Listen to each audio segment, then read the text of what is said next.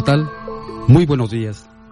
Transmitiendo en vivo desde la cabina de Radio Universidad en la frecuencia 101.1 de Radio Universidad en la frecuencia modulada. Le saluda muy cordialmente su amigo Alfredo Robles Moya de la Comisión Estatal de Agua Potable y Alcantarillado del Estado de Nayarit. El día de hoy, viernes 6 de marzo, tenemos un programa dedicado a un sector que es importante en lo que es el sector hidráulico. Y para ello, amigas y amigos, tenemos un invitado experto en esta materia, en el programa de Cultura del Agua. Me permito presentar a un gran amigo. Hemos trabajado de manera conjunta en el ámbito de la capacitación hacia personal de los organismos operadores de agua potable en el estado de Nayarit y al personal propio de la Comisión Estatal de Agua Potable. Me refiero a mi gran amigo, al ingeniero Jesús Vázquez Magaña. Ingeniero, bienvenido a este espacio, Cultura del Agua. ¿Qué tal Alfredo? Muy buenos días. Gracias este por la, la invitación y bueno, gustosos venimos aquí a, a esta máxima casa de estudios a platicar un poquito contigo de el sector hidráulico. Gracias por la invitación, Alfredo. Bien, me refiero a la experiencia que tiene nuestro amigo Jesús Vázquez Magaña, ya que él es egresado del Instituto Tecnológico de Tepic en la carrera de Ingeniería Civil, por allá en el año de 1989. Realizó una maestría por la UNAM. ¿En qué área, ingeniero? En Ingeniería Hidráulica estuvimos ahí en la Facultad de Ingeniería de la UNAM. Al igual un doctorado por el Instituto de Estudios Superiores Matatipac. ¿Esto fue en? Esto fue 2013. Ahí culminamos una, un trabajo de, digamos, eh, de investigación que inició en el 2000. Nos tardamos un poquito, pero al final de cuentas lo, lo concluimos, ¿no? Perfecto. Y además, este trabajo relacionado a la consultoría, este, hay un despacho que se llama Transforma, del cual eres director, ingeniero. Así, somos directores y también este administradores de, de este grupo que estamos este, trabajando desde el año 2005 aproximadamente hasta la fecha con resultados este positivos y, y buenos yo creo que para para los chicos que han trabajado con nosotros y, y para lo que hemos estado construyendo y, y, diseñando, ¿no? Perfecto. Y totalmente involucrado en este tema que el día de hoy vamos a abordar, que es el sector hidráulico. Ingeniero, como pregunta inicial, ¿qué es el sector hidráulico?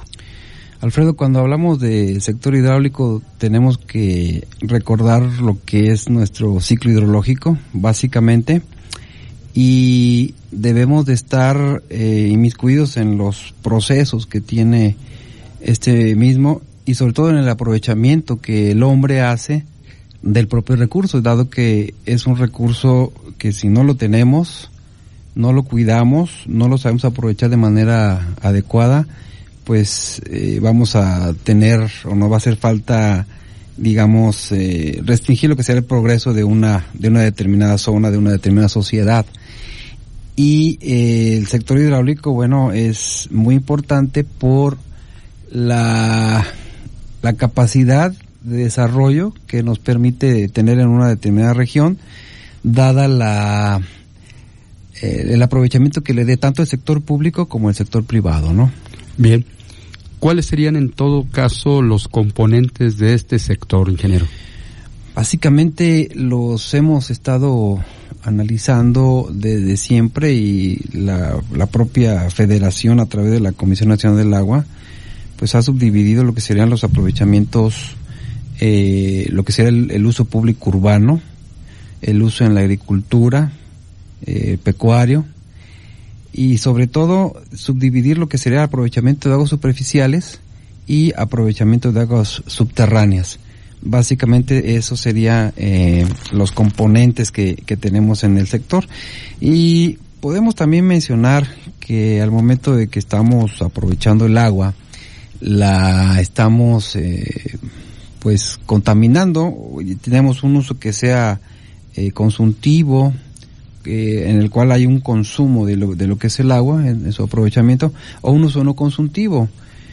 Y eh, en ese en ese tenor eh, hay lo que sería el, aspecto de contaminación que puede tener el agua y en un momento dado eh, pues tenemos que tratar de retornar a, lo que es la naturaleza el agua eh, de una manera este que, que cumpla con ciertas condiciones de, no contaminación, ¿no?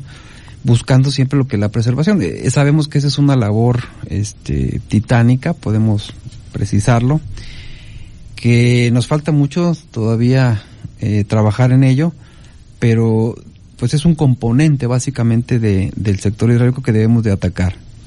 Bien, sabemos de antemano que el uso doméstico, el uso industrial, el propio uso agrícola, evidentemente el agua en su uso sufre una contaminación, llamámosle natural. Bueno, eh, por ejemplo, en un sanitario, en un baño, el agua que es utilizada, pues no precisamente ahí termine su vida.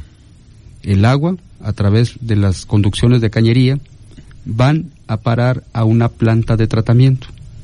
Entonces, ¿cuál es la finalidad de que exista una planta de tratamiento de aguas residuales? Pues es volver a hacer reutilizable el agua. Si bien es cierto que no está al 100% potabilizada, pero esta agua puede ser reutilizada, por ejemplo, de nueva cuenta para el campo, puede ser reutilizada para este regar áreas verdes. Y esto es devolverle precisamente a su uso, pues ahora sí, el reuso por parte de las personas en las diferentes este, actividades que cumple. A mí me llama mucho la atención algo que sucedió en esta semana, ingeniero. Estuvimos presentes en la Universidad Tecnológica de Nayarit, aquí en Jalisco, y donde directivos del plantel le presentan a la Dirección General de la Comisión Estatal del Agua, quien encabeza, que encabeza el ingeniero Raúl Montero Matamoros, un planteamiento para que dentro del plantel se instale una planta de tratamiento. Y qué interesante, qué interesante suena porque eh, la población estudiantil que permanece de lunes a viernes es muy considerable. Se habla de poco más de cuatro mil este, estudiantes. Si ese aspecto en ese plantel llega a cristalizarse, la verdad qué enorme ventaja. ¿Por qué? Porque el alumnado este, permanece más quizás en el plantel que en sus propias casas, ¿verdad? Entonces, esto del sector hidráulico evidentemente habla mucho sobre el abastecimiento del agua, pero también tomar en consideración que el agua no concluye su vida al irse por el drenaje. El agua todavía tiene vida y tiene la posibilidad de al ser tratada vuelva a una actividad, aunque fuera secundaria, pero bien utilizada. Ingeniero, hay otra situación que es relevante en el tema del sector hidráulico. ¿Cuál es precisamente la participación del profesionista en este ámbito? ¿Bajo qué perfil? Sí, Alfredo, mira, ahorita con lo que estabas comentando es me, me da gusto que una institución de enseñanza esté eh, promoviendo ese tipo de acciones, sobre todo porque estamos eh, infundiendo en lo que serían los jóvenes, inclusive en, los que tienen perfil de ingeniero constructor o, de químicos, eh, en el en el sentido de que se debe de hacer el tratamiento de aguas de manera adecuada y de enseñarles cómo hacerlo. Los jóvenes son muy creativos. Básicamente la participación de profesionista actualmente en el sector hidráulico es sumamente importante, no solamente en el ámbito de lo que es la ingeniería o la arquitectura, los que somos constructores o consultores relacionados con el área, sino también con el aspecto, el aspecto legal.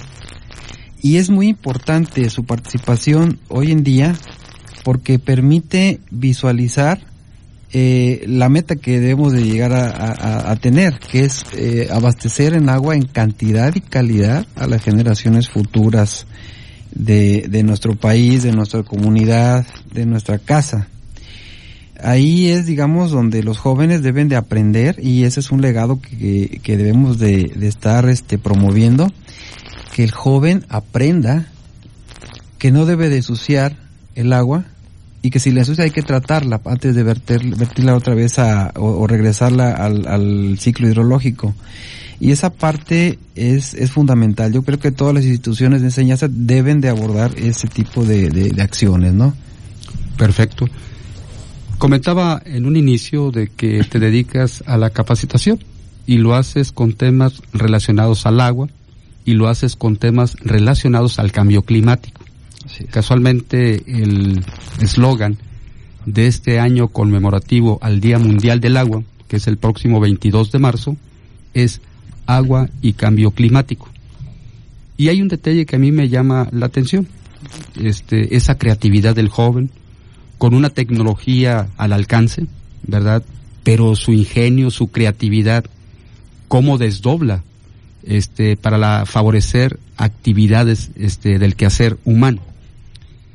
Yo comentaba también este, en programas anteriores que gracias a un convenio entre la Comisión Estatal del Agua y la Comisión Nacional del Agua, existe un recurso presupuestal que se mezcla y que deriva en un programa que se llama Escuela del Agua. En este programa se capacita a personal operativo, técnico, de comercialización, de sectorización de los 20 organismos operadores de agua potable. Y vuelvo a reiterar una invitación. Tú eres catedrático del propio Instituto Tecnológico de Tepic y ponemos al alcance, ahí en la Comisión Estatal de Agua, los contenidos de la capacitación que la Asociación Nacional de Agua, o sea, la NEAS, ha puesto en manos de la Comisión Estatal y que evidentemente creo que resulta interesante que esta información esté también al alcance de los estudiantes de ingeniería civil, desde luego la carrera que se puede interesar. Tenemos los contenidos temáticos en plantas de tratamiento de aguas residuales, tenemos el contenido en sectorización y cualquier alumno, persona que se interese, simplemente puede acudir a las oficinas de la Comisión Estatal de Agua Potable, es Insurgentes número 1060 Oriente. Ahí podemos nosotros proporcionarle los contenidos de la capacitación. ¿Por qué? Porque este ente público debe favorecer este con los contenidos pues más conocimiento a personas con este perfil profesional. Así es que, amigas y amigos, totalmente la invitación abierta para que nos puedan visitar. Ahí podemos mostrar ampliamente los contenidos y cualquier contenido que le interese podemos proporcionarlo. Ingeniero, hablamos precisamente también de los perfiles y roles que se deben tener tanto en aspectos puramente técnicos como en aspectos legales que oferten seguridad a la ciudadanía en materia del recurso hidráulico. ¿Qué hay al respecto?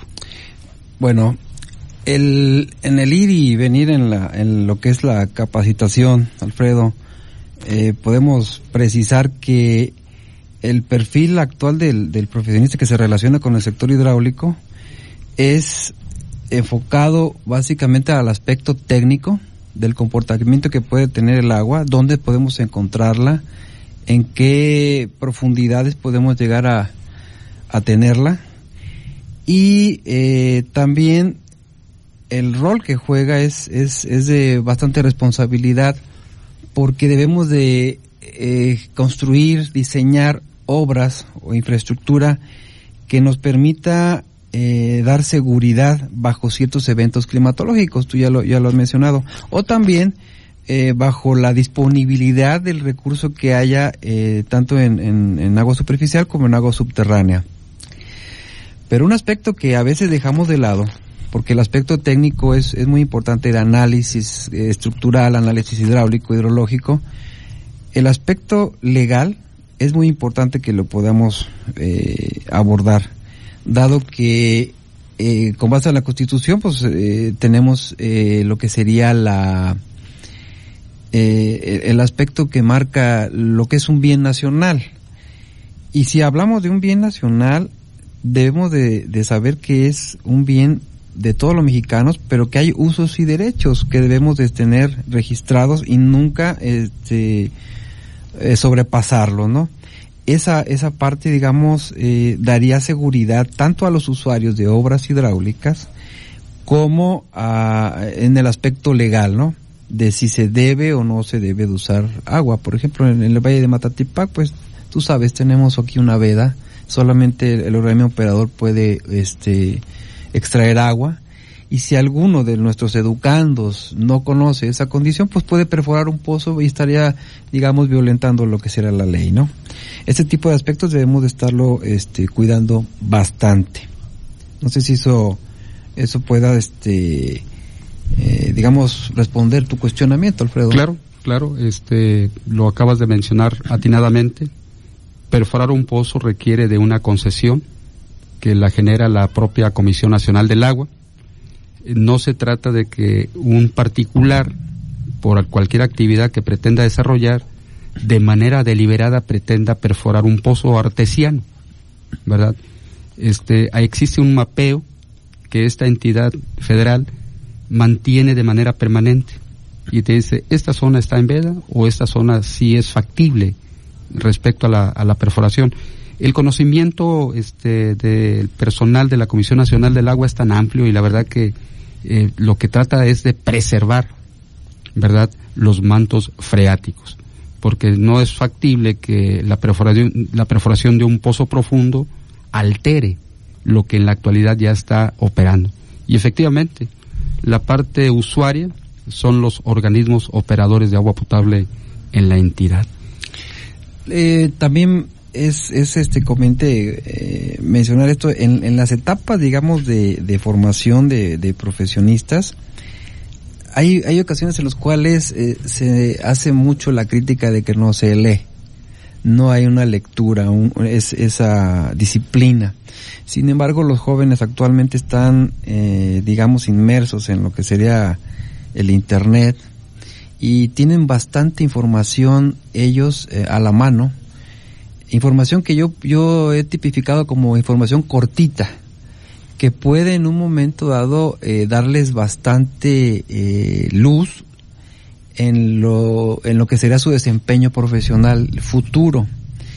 Yo pienso que debemos de seguir apostando a ese tipo de plataformas para que los jóvenes puedan estar de una manera eh, moderna, como, como algunos jóvenes me lo han, me lo han dicho, tener acceso a, información de, ese tipo y no violentar la ley, como, es correcto. hemos comentado.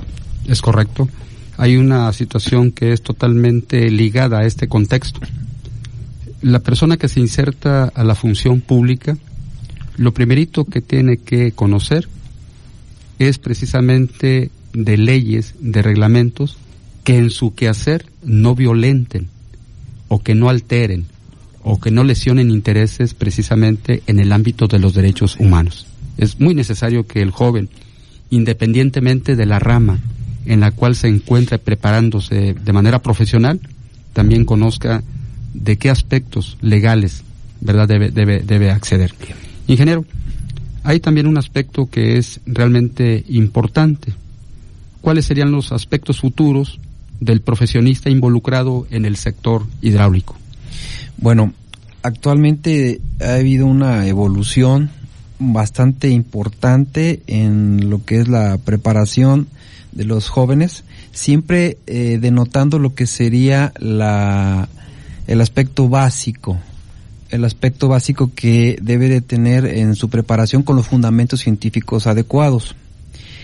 Pero debemos de dar el salto ya a lo que sería eh, la formación de un especialista en hidráulica que pueda manejar software, que pueda eh, implementar prototipos, que nos puedan eh, aligerar un poquito el trabajo de, de análisis. Siempre obviamente eh, configurando esos, esos, ese software y esos equipos, esos prototipos, con lo que serían aspectos reales, ¿no? Es decir, hay que, hay que tener la comprobación de que lo que nos estén arrojando como resultados esos, esos software o eso, ese, ese equipo sea real, sea adecuado. y involucrar mucho a los jóvenes en lo que es eh, ese aspecto de práctica. Nos hace falta eh, bastante práctica en, en este sector, sobre todo con visitas a obras, visitas a obras hidráulicas, análisis, digamos, de lo que serían cuencas, lo que serían canales, lo que serían cualquier eh, sinnúmero de obras relacionadas con el sector. Eso, digamos, eh, nos involucra eh, en un proceso que podemos denominar metacognitivo, que permiten que el joven pueda estar eh, evolucionando de manera pronta en su desempeño profesional, antes inclusive de estar egresando de su, de su academia, ¿no? Eso es lo que podríamos precisar al respecto sobre lo que es la evolución que ha habido en, en esto. Estamos ahorita muy relacionados con lo que es el aspecto científico, pero también tenemos que ligarlo con el aspecto ya, digamos, de el software, el hardware, que debe de estar eh, muy relacionado con su desempeño profesional a final de cuentas. Bastante vinculación, ¿verdad, ingeniero? Así es, señor. Bien, pues este, yo voy a aprovechar este espacio antes de concluir con el programa de Cultura del Agua para realizar una invitación. Esta se generó desde la semana antepasada con la presencia del director general de la Comisión Estatal del Agua, el ingeniero Raúl Montero Matamoros. Posteriormente esta invitación la reitera a un personaje cuentacuentos muy popular en el ámbito este, educativo del estado de Nayarit, quien es, es Florillina. Y la inv invitación que hoy también vamos a reiterar es respecto a la conmemoración del Día Mundial del Agua.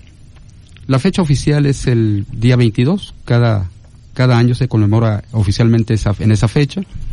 Y en esta ocasión vamos a anticiparla un poco, ya que se celebrará el próximo martes 17 de marzo, en punto de las 10 de la mañana, en el Teatro del Pueblo Ali Chumacero. Tenemos, este es un evento eminentemente cultural, tenemos la confirmación de alrededor de mil niños principalmente de nivel primaria, nos estarán acompañando, se les va a obsequiar una este, playera donde se porta un pequeño emblema que dice soy guardián del agua. Y a través de este personaje cuentacuentos, quien ha sido designada como embajadora de los guardianes del agua, Florillina, hará una actuación con su participación que va a nombrar el oro azul. En esta participación enfatizará sobre el cuidado y uso responsable del agua. Y estamos también reiterando de las vertientes de esta situación. Primero, hacer uso racional, responsable del agua. El agua se está agotando. No contaminar el agua es el otro componente. Y también hay algo que hemos estado nosotros procurando en apoyo de los organismos operadores de agua potable en la entidad. Prácticamente todos padecen de una crisis financiera. Entonces, el, el otro componente es, hay que pagar el servicio de agua. Ingeniero, lo comentamos aquí en la cabina de la frecuencia 101.1 de Radio Universidad, el tiempo es mágico el tiempo vuela. Así es, Alfredo. Ha transcurrido prácticamente la media hora, estamos por concluir este programa, no sin antes agradecer tu valiosa presencia, ingeniero Jesús Vázquez Magaña. Quisiera que finalmente nos dieras algún dato de contacto por tu este consultoría que manejas, por favor.